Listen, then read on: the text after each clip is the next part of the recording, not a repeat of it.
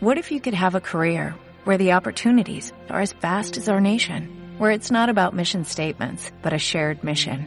At U.S. Customs and Border Protection, we go beyond to protect more than borders, from ship to shore, air to ground, cities to local communities. CBP agents and officers are keeping people safe. Join U.S. Customs and Border Protection and go beyond for something far greater than yourself. Learn more at cbp.gov/careers.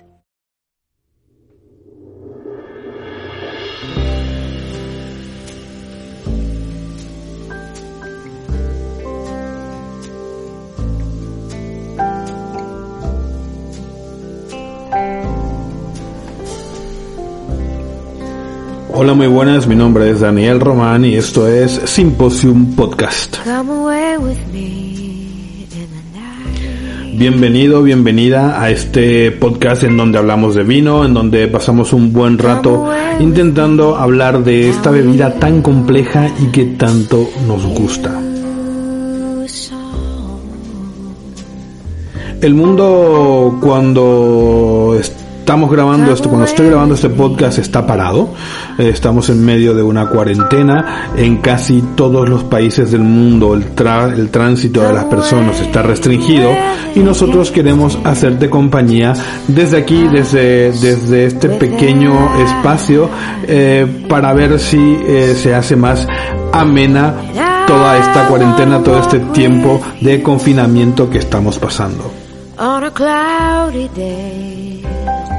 Así es que si te gusta este podcast, si te gusta lo que hacemos, eh, no dudes por favor en darle un like a nuestra publicación en, en, tanto en eh, Apple Podcasts eh, o en Evox si nos escuchas desde esa plataforma y por supuesto de compartir este audio para que llegue cada vez a más gente.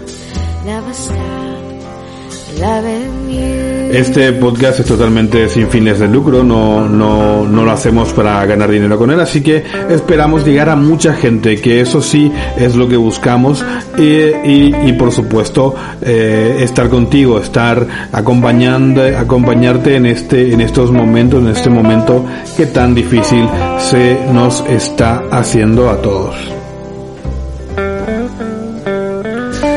Entonces, señores, desde el confinamiento de mi casa aquí en Madrid, empezamos Symposium Podcast, continuando con eh, una saga de tres programas, este es el tercero, eh, sobre la cata de vinos. Eh, empezamos con la fase visual, continuamos con la fase olfativa y este es el último programa en el que vamos a hacer, vamos a hablar sobre la fase gustativa y vamos a hacer una especie de, de em, Vamos a hacer una especie de recuento general de las otras fases y hacer un, un resumen de todo lo que hemos visto hasta ahora.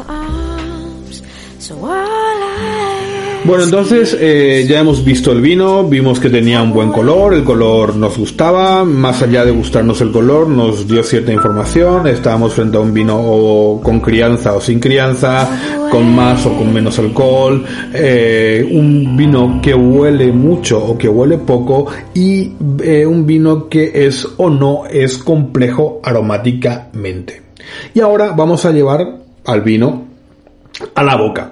Vamos a, probarlo en la boca, a ver qué tal nos sabe y a ver qué información nos da allí ese vino. En principio, lo importante es si este vino te gusta o no te gusta.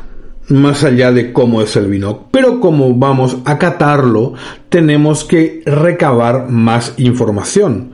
Porque a lo mejor puede ser un vino que no te guste o que no es o que no es exactamente el tipo de vino que tú beberías, pero que eh, eh, está bien hecho y tiene todo lo que tiene que tener un vino bueno. ¿Mm? Entonces vamos a hablar de la fase gustativa. La fase gustativa eh, la sentimos por supuesto en la boca eh, y para ello utilizamos varias partes de la boca, no solamente la lengua.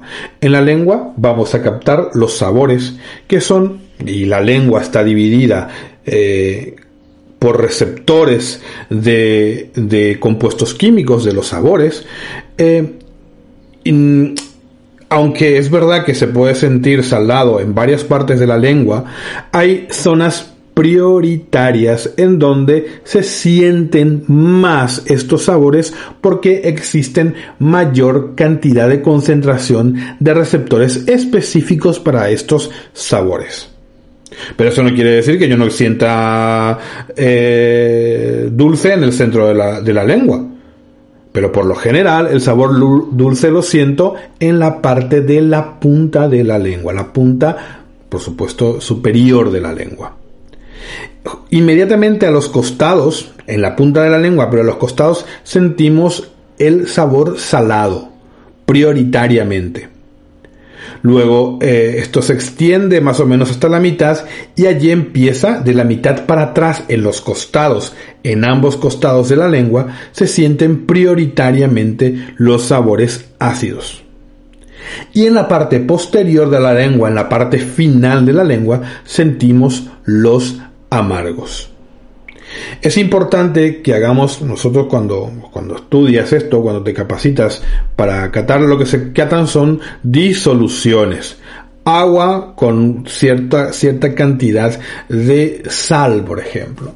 Entonces, eh, lo que hacemos básicamente, y esto es muy técnico, pero bueno, para que sepáis más o menos cómo se hace, lo que hacemos básicamente es dejar la concentración eh, que invada toda la cavidad bucal y buscar los puntos en donde sentimos ligeramente que incide ese sabor.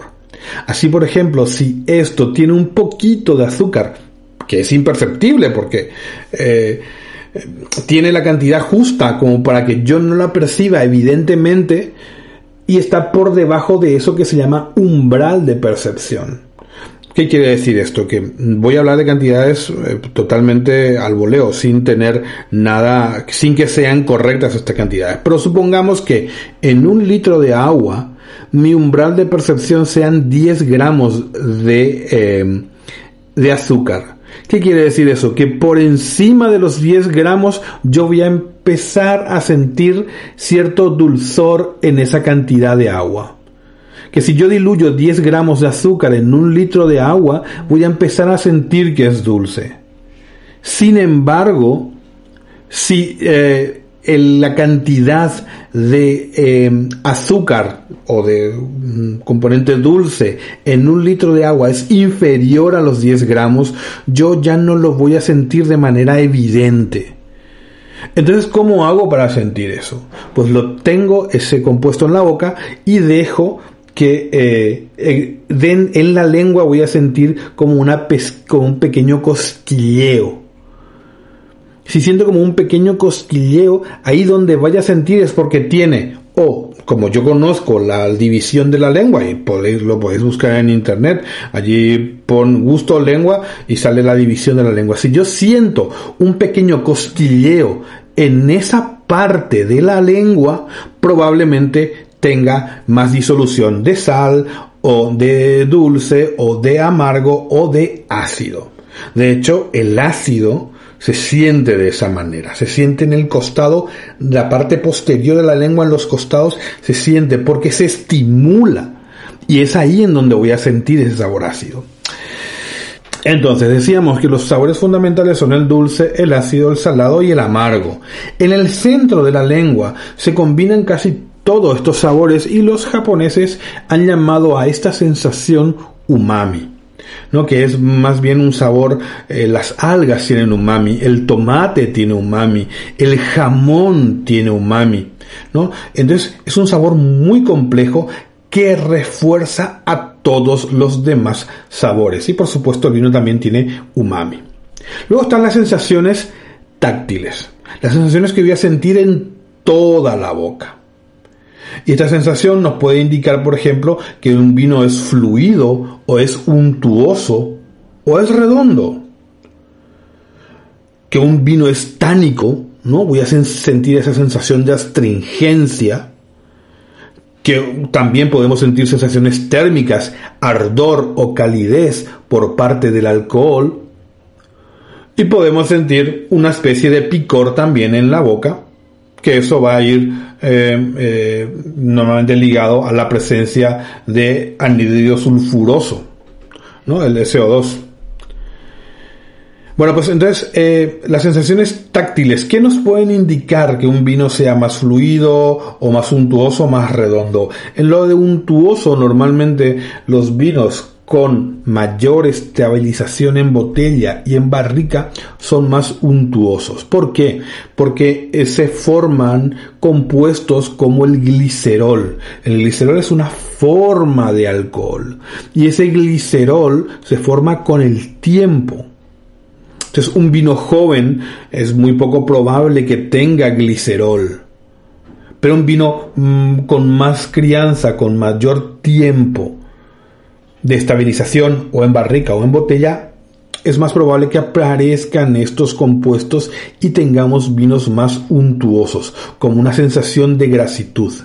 También los vinos blancos que han pasado por un proceso de crianza sobre lías las lías son las levaduras muertas que se quedan en el fondo de un envase, ya sea de barrica o en un envase de acero inoxidable, pues se puede hacer un trabajo con esas levaduras, ¿no?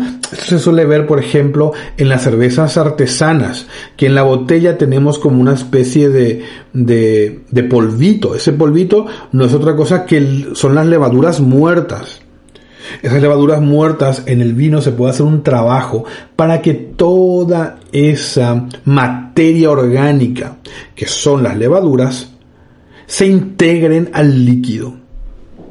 Entonces vamos a, eh, a, tener esa sensación untuosa, porque toda esa materia orgánica de las levaduras muertas va a aportar cierta grasitud al vino. ¿No? Em, y eso es muy, muy agradable. Las sensaciones químicas, el tanino, por ejemplo, el tanino, eh, la acidez, el tanino, eso es algo que, eh, que la gente eh, suele preguntar bastante también, ¿no? ¿De dónde vienen los taninos en el vino? Los taninos son un compuesto que, están, que está presente en todas las plantas. Entonces, cuando eh, hacemos vino, tanto la, la, pepita, las pepitas, las semillas, como la piel, como la pulpa, como los raspones, el raspón es esa, esa, mm, forma leñosa, como racimo, la madera, si este vino fue criado en madera, todos los componentes vegetales que están en contacto con el vino van a aportar taninos. Entonces, el vino, podríamos decir, sobre todo el vino tinto, que es una bebida tánica. Porque el, vino tinto, al estar en contacto con semillas y con pieles, tiene mayor extracción tánica mayor cantidad de, tanino y esa astringencia es mayor. Porque, ¿qué es lo que hace el tanino en la boca? Lo que hace el tanino básicamente es coagular la saliva. Entonces, por eso allí necesitamos de acidez. ¿Por qué? Porque cuando yo meto el, vino en la boca y este tiene una buena cantidad de acidez, no que sea un vino como un limón, sino que tenga una buena cantidad de acidez, lo que va a hacer esa acidez es provocar que mi boca salive, que mis glándulas salivales generen saliva. Entonces, ¿qué es lo que ocurre? Yo meto una bebida tánica que es secante, que coagula los taninos. Pero inmediatamente después esa misma bebida lo que hace es generar acidez. Entonces voy reponiendo esa, esa saliva que está coagulada, que me hace sentir como si fuera mm, un papel de lija la lengua, se va renovando con nueva salida y desaparece esa sensación tánica, esa sensación astringente. Por eso es tan importante la acidez en un vino, porque tiene que contrarrestar esa alta carga tánica que puede tener nuestro vino, sobre todo si es tinto. Los taninos también son los responsables del por qué bebemos un vino tinto con algo más de temperatura que un vino blanco. ¿Por qué? Porque los taninos se vuelven muy duros. Esa astringencia se, se recarga cuando están fríos.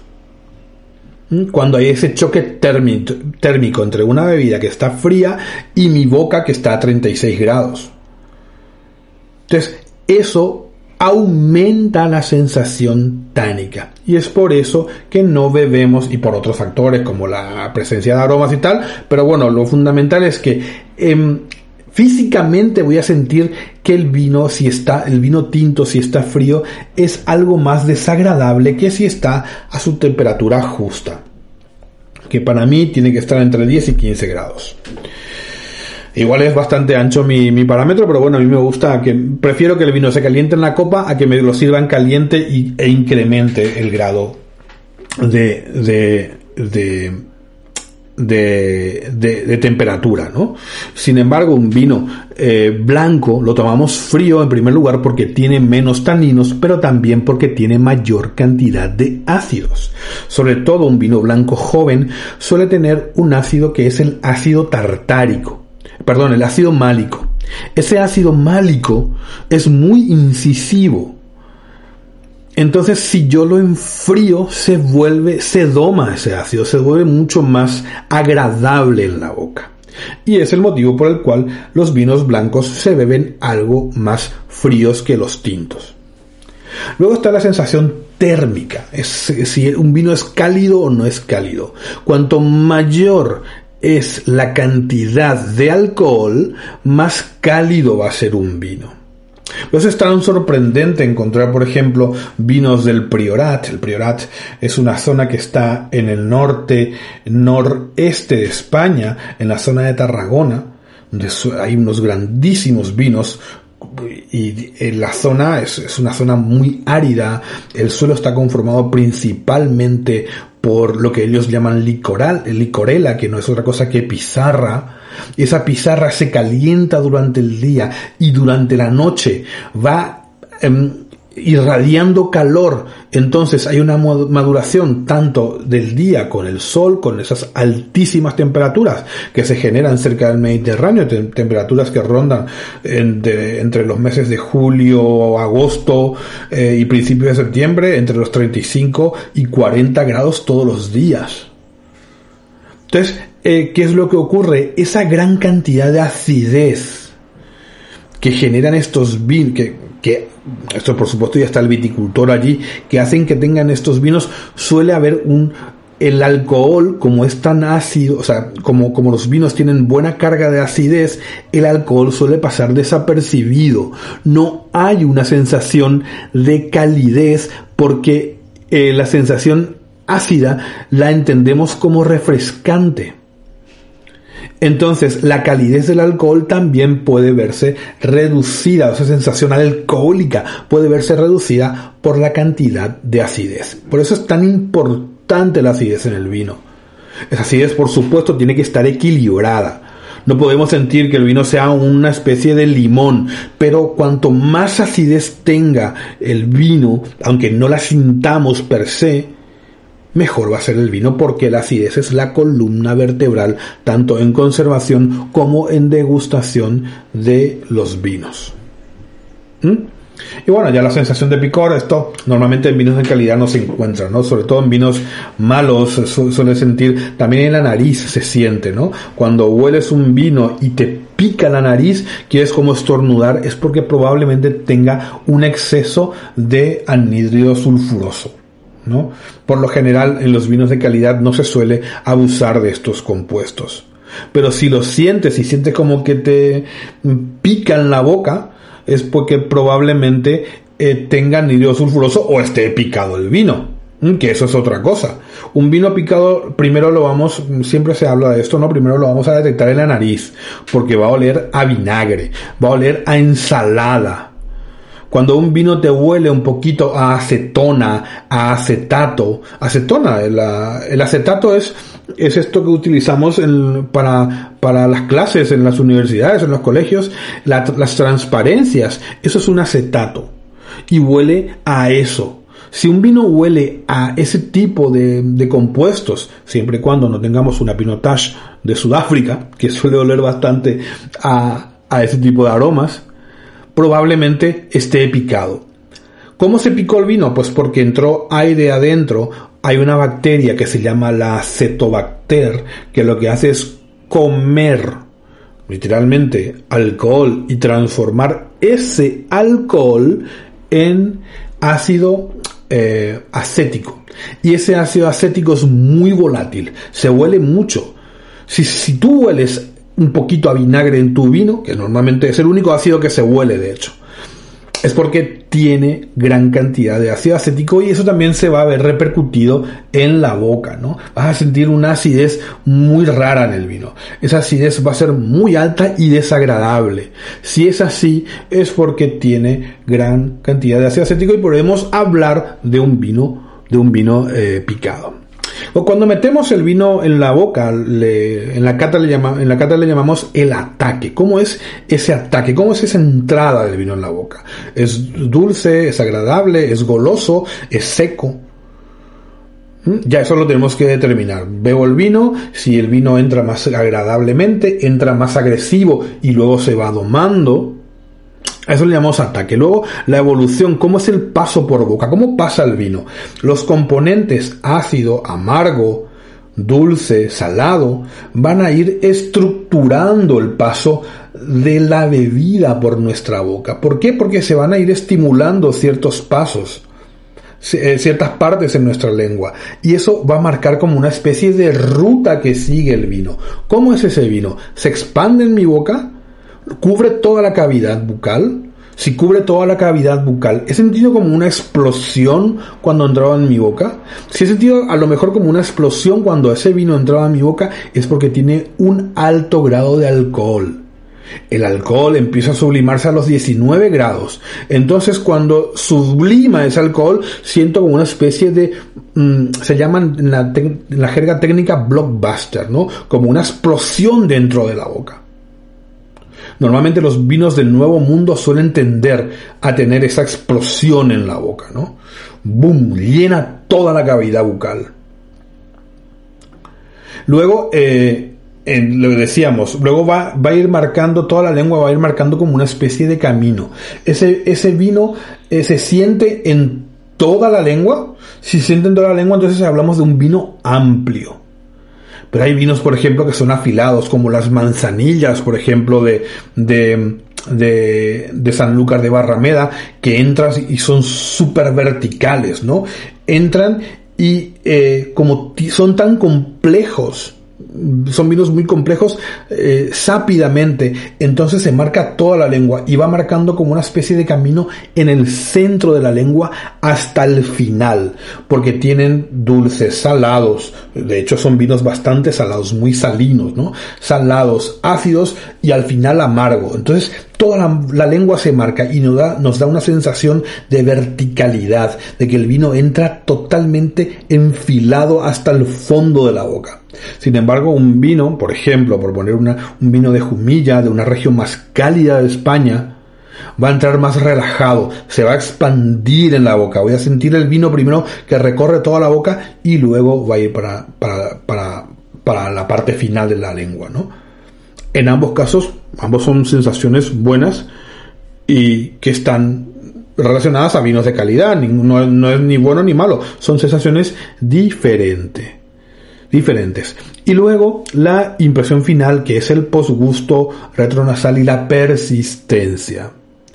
El posgusto es todos esos aromas que voy sintiendo una vez que he tragado el vino, ¿no? El vino ya no lo tengo en la boca, pero sigo sintiendo sus aromas y el vino sigue estando muy presente en mi boca. Cuando mayor, cuando mayor eh, sea ese posgusto y mayor sea esa sensación retronasal, porque la olfacción, el, hecho de olerse, se huele por dos días. Primero, por la vía directa, que es desde la copa hacia la nariz, y segundo, por la vía retronasal, que es desde la cavidad bucal también hay una comunicación con mi nariz y por allí también van a entrar aromas y también voy a percibir. Normalmente son los mismos aromas u otros aromas que no había detectado en la copa a lo mejor, qué sé yo, trufa, ¿no? Yo no olía trufa en la copa, pero me lo metí en la boca y empiezo a oler a trufa. ¿Por qué? Porque al calentarse el vino en mi boca se van despertando otro tipo de compuestos químicos que van a oler a cosas diferentes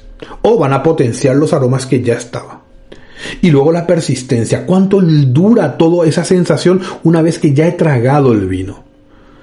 Esto es muy importante porque eh, siempre lo suelo hablar con, unos amigos, con Pablo, por ejemplo, decimos que cuando un vino, de hecho podéis escuchar nuestro, el programa pasado de, de Viva el Vino fue, hablamos de la cata de vinos, mucho más resumido que esto, ¿eh? pero bueno, porque tenemos una hora y porque queremos ceñirnos a ese horario, pero mucho más resumido que esto. En la, en la boca, eh, normalmente cuando bebes vino y es un vino que dices que te fue un poquito indiferente es porque ese posgusto, esa persistencia es muy corta. Hablamos de un vino corto. Entonces, el vino puede oler bien, saber bien en la primera, en el ataque. Cuando entra en la boca puede ser bastante sabroso, pero luego lo traigo, si lo trago y desaparece el vino,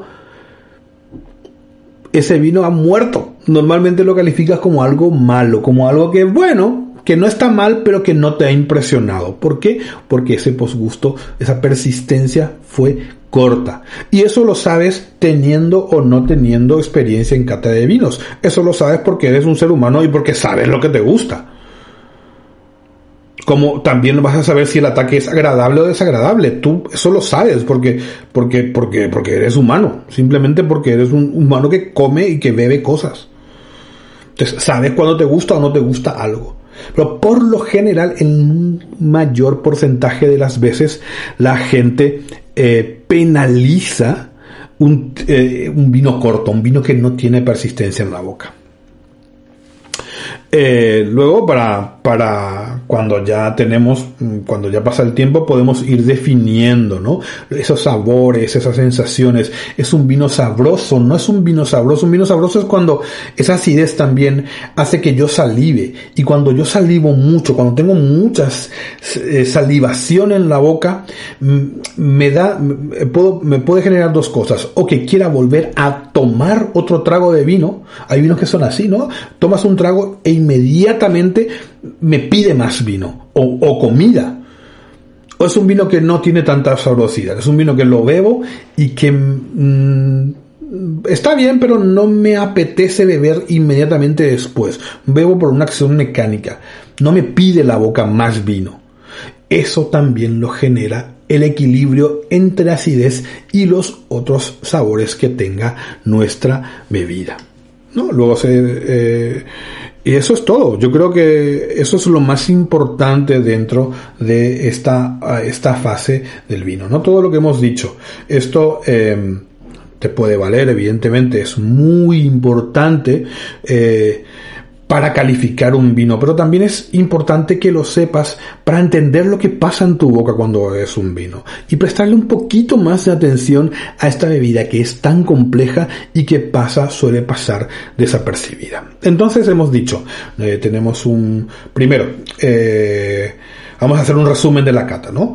Eh, tenemos un vino, lo miramos, eh, ¿qué es lo primero que vamos a mirar? ¿Es un vino joven o es un vino con crianza? ¿Parece que es un vino joven porque tiene destellos azules o parece que es un vino que ha tenido una especie de estabilización en botella o en, barrica porque tiende más a colores más ocres, más, em, eh, más anaranjados? Por decirlo, más amarronado, por decirlo de alguna manera, ¿no? Es un vino que tiene alta concentración alcohólica, las lágrimas, las eh, legs, las piernas, se caen lentamente o se caen rápidamente. ¿Cómo es ese discurrir de la lágrima? Si cae lentamente, es un vino con más graduación alcohólica que si cae rápidamente. ¿Mm? Eh, ¿El vino está limpio o está turbio? Si está turbio, ¿por qué? ¿Es un vino natural o no es un vino natural? Luego paso a qué huele el vino. ¿Cuál es su intensidad? ¿Es un vino intenso o es un vino que, no es intenso? ¿Cuál es la intensidad? ¿Media, baja, alta? ¿Qué aroma? ¿Qué tipo de aromas tiene el vino? ¿Puedo identificar los aromas? ¿Puedo saber si son frutales, si son lácteos, si son eh, de crianza, si son de madera?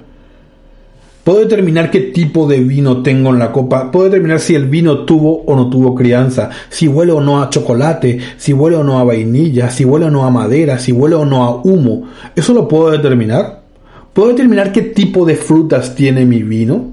¿Es una fruta fresca? ¿Es una fruta pasada? ¿Es una fruta compotada? ¿Tiene algún aroma mineral el vino? Huele un poquito como a como a a, piedra mojada, como cuando veo un arroyo y siento ese, esa especie de, de aroma de, de, de, canto rodado que se está mojando o de tierra mojada. Huele un poquito quizás a tiza, huele un poquito quizás a cal, a algo, algo mineral. Y por último, ¿qué tipo de barrica tiene? ¿Tiene barrica? Eh, ¿Tiene madera? ¿No tiene madera? Entonces, importante en la fase olfativa. Y luego, el vino. ¿Cómo es el vino cuando lo meto en la boca? ¿Es amable? ¿Es dulce? ¿Es más o menos dulce? ¿Es más o menos salado? ¿Qué sabores siento? Siento más salado, siento más dulce, siento más amargo, siento más ácido o siento un equilibrio de todos estos sabores. Logro identificar los sabores.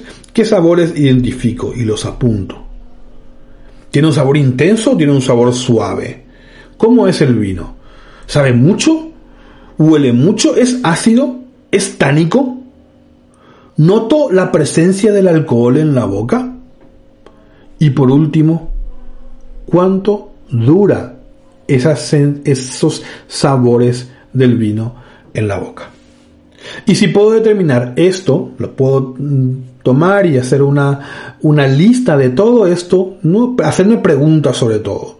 No, la cata de vino son preguntas, preguntas, preguntas. ¿Cómo es? Siento esto, no siento esto. Esto que estoy no es identificar, es más bien preguntarte. ¿Qué estoy sintiendo? ¿Cuál es la intensidad de aroma? ¿A qué huele? Huele a fruta, huele a madera, huele a... Entonces voy apuntando y con la práctica, con muchos vinos, no mucho vino, no mucho del mismo vino, muchos vinos, mucha variedad de vino, pues puedo ir afinando mi cata personal. Y eso es algo que me va, que me va a servir a mí. En la cata de vinos normalmente eh, lo que más sirve es, al final todos estudiamos los métodos, un método, hay diferentes métodos de cata. Este es el básico, digamos, este es el clásico, no básico, el clásico. Hay muchos métodos de cata y al final normalmente la gente, yo termina siendo mi método, un método que a mí me gusta y que por lo general coincide con otra gente porque lo que estoy haciendo es transmitir mis impresiones que suelen ser que como yo llevo un método, esto es importante, llevar un método es lo más objetivo posible, porque voy respondiendo preguntas generales que yo siento y yo no puedo estar tan equivocado como el del frente, ¿no? Porque básicamente vamos a sentir lo mismo. Entonces, lo importante es seguir un método que sea el tuyo, que sea el de, el de Emil Peino, da igual, pero que sea un método. Por lo general, al final, yo te digo yo que terminas eh, haciendo tú un método que te sirva a ti. Y eso es lo importante. Señores, aquí desde el confinamiento, bueno, me, me recuerda, aquí radio, ¿cómo decían eso, no? Aquí desde la Sierra Maestra, transmite Radio Rebelde. Señores, no, no, no, nada de Radio Rebelde. Aquí desde el confinamiento transmite Symposium Podcast. Estamos en cuarentena. El mundo está parado. Al día de hoy hay más de 140 mil casos en España de coronavirus. Eh, diagnosticados, esto no quiere decir que no haya más. Estados Unidos tiene unos 400.000 casos esto está muy grave, pero por suerte me parece que en España por lo menos estamos viendo esa luz, por lo menos es lo que dicen las autoridades al final del túnel y todo esto va a ir cambiando. Así que señoras y señores, desde el confinamiento, acuérdate por favor, acordaros por favor cuáles son nuestras prioridades. Salud pública educación, que la gente sepa lo que está pasando, pasando, información. Y para estar bien informado en estos tiempos que corren necesitamos contrastar esa información, necesitamos acudir a fuentes seguras. Y para eso necesitamos estar educados. Salud pública, educación, eso es lo primero que tenemos que exigir y por supuesto respetar lo que nos piden nuestras autoridades, en este caso sanitarias y civiles públicas, ¿no? Porque son ellos los que están, tienen un plan de acción y son los que tienen que ejecutar ese plan para poder salir cuanto antes de este confinamiento. Mi nombre es Daniel Román y esto fue Symposium Podcast. No te olvides de compartir el podcast, de ponerle un me gusta porque es la manera que tenemos de llegar a más gente. Si has descubierto este podcast y te gusta, dale a compartir. Si no te gusta, también, da igual para hacerle de daño a alguien, daño psicológico a alguien. Muy bien, señoras y señores, desde mi casa, en el confinamiento, eh, nos escuchamos en el próximo programa, que tal vez sea la próxima semana. Hasta luego.